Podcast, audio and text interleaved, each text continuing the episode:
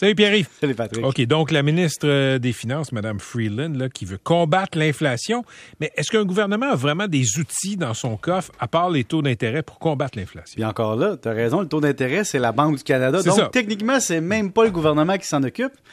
Et elle a décidé de pas faire du freestyle. Hein. Elle dit, garde, j'ai mis des mesures dans le budget qui devraient compenser. Puis je voulais qu'on réfléchisse à ça. Première des choses, elle dit, écoutez, on va bonifier les allocations canadiennes pour les travailleurs. Ça va donner peut-être jusqu'à quelques 2400 pièces par famille. OK, OK, il y a des gens qui vont avoir plus d'argent. Ça, on peut le donner, les gens qui ont des faibles de revenus.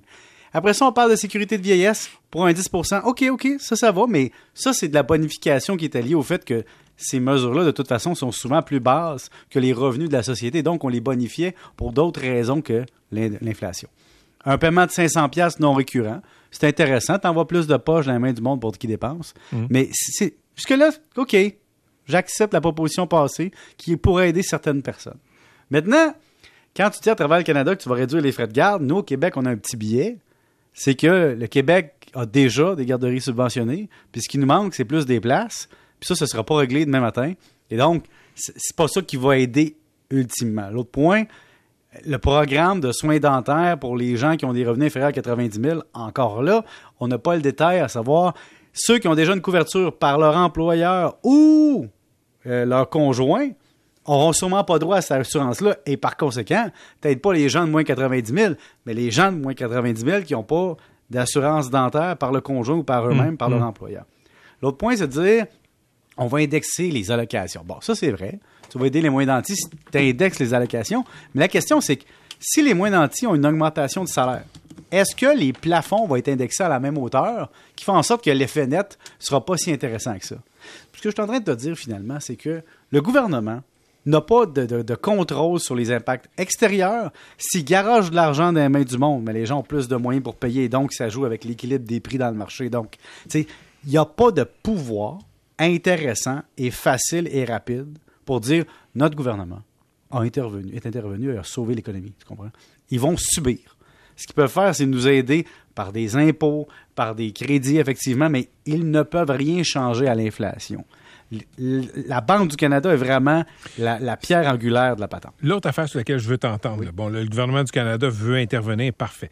L'opposition, les conservateurs notamment, disent c'est toute la faute à Justin Trudeau. On entendait M. Deltel euh, tantôt. Euh, parfait, il y a peut-être il y a peut-être une partie de l'équation qui est de la faute d'Ottawa, mais on voit que ça, on voit que ça fait rage ailleurs aussi en Oui. Occident l'inflation. En fait, la chose que M. Deltel, on pourrait lui donner raison, puis Oui. c'est son rôle d'être dans l'opposition, Mhm. c'est de dire le gouvernement libéral n'a jamais contrôlé vraiment les finances depuis qu'ils sont au pouvoir. C'est vrai. Et ça, c'est vrai. Regardez, on a donné, donné, donné. Chaque élection, chaque budget, c'est on donne, on donne plus. Il n'y a jamais de dire bon, on va faire un choix, on va couper là pour remettre là. Tu sais, dans le passé, c'était ça un peu. On va couper des transferts aux provinces, on va donner là. Là, c'est on va endetter le pays, endetter, endetter, et on a normalisé un déficit de 30 milliards. Et puis là, arrive la pandémie, là, c'est plus du 30 milliards, c'est des centaines de milliards.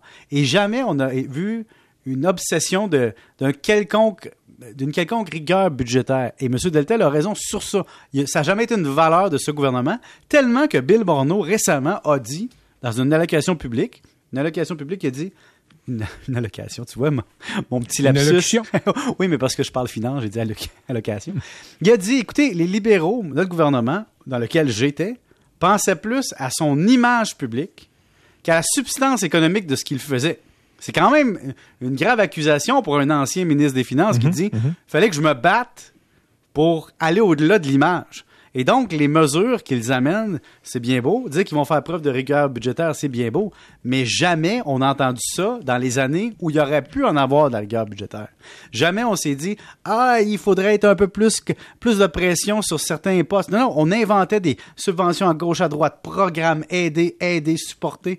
Mais on voit le coup. C'est quand tu garages de l'argent dans l'économie, t'aides pas l'inflation. Mais par contre, Patrick, on va être honnête, en vraiment honnêteté, si les conservateurs accusent les libéraux d'être l'origine de l'inflation ou d'avoir contribué de façon exponentielle à l'inflation, faut être honnête. Il y avait une pandémie, il y a un goulot d'étranglement dans le monde, il y a la guerre en Ukraine. Tout ça ensemble fait qu'on peut pas vraiment leur mettre ça sur le dos. OK. Qu'est-ce que tu penses de ce qui se passe euh, en bourse? Est-ce que c'est annonciateur de ce qui s'en vient dans l'économie plus large? En fait, la bourse, ce qui est intéressant, Patrick, c'est qu'aujourd'hui, elle a réagi. Là, il y a des baisses entre 3 et 4% dépendant des indices. C'est majeur. OK? On a perdu beaucoup d'argent aujourd'hui. Mais la bourse avait anticipé la hausse du taux directeur. Mais la bourse se dit, oh, aux États-Unis, les analystes disent il y aura des hausses de 9% Ce sera 9% par mois sur une base annuelle, le taux d'inflation en juin, juillet ou septembre. Donc, ce qu'on annonce, c'est, disons, un côté extrêmement pessimiste euh, des, des- des notés sur l'inflation. Puis ça fait en sorte qu'ils disent, aïe aïe, les entreprises vont avoir moins d'argent parce qu'ils vont avoir plus d'argent au service de la dette, vont pouvoir moins investir pour de l'effet de levier et des projets de développement. Et donc, nos actions ne pourront pas être optimisées grâce à l'augmentation de la croissance. Et oui, ça annonce des mauvais jours. Tu sais, Patrick, dans ton calendrier, si tu voulais mettre une année à oublier, là, au niveau des finances, de l'immobilier, des bitcoins ou de n'importe quoi, ce serait 2022. 2022, c'est probablement l'année pour boire du vin en vacances, je te dirais. Pour oublier. Pour oublier. C'est une année à oublier parce que c'est une année où on va avoir des rendements probablement négatifs, où l'immobilier va baisser pour, potentiellement pour la première fois depuis deux décennies significativement, et sur lequel on va avoir un taux d'intérêt sur nos emprunts qui sera pas sympathique, puis votre 2 par 4 coûte 5 piastres au lieu de coûter 2 piastres. Donc tu vois que c'est pas sympathique. Comme Parlant de vin, euh, Oui. c'est- ta dernière chronique, euh, Oui. la dernière chronique que tu fais avec moi parce que la semaine prochaine, tu vas animer l'émission euh, de lundi je à, pensais à que tu te présentais pour la CAQ. Non, non, non, non, en fait, non, pas. Je- non, non.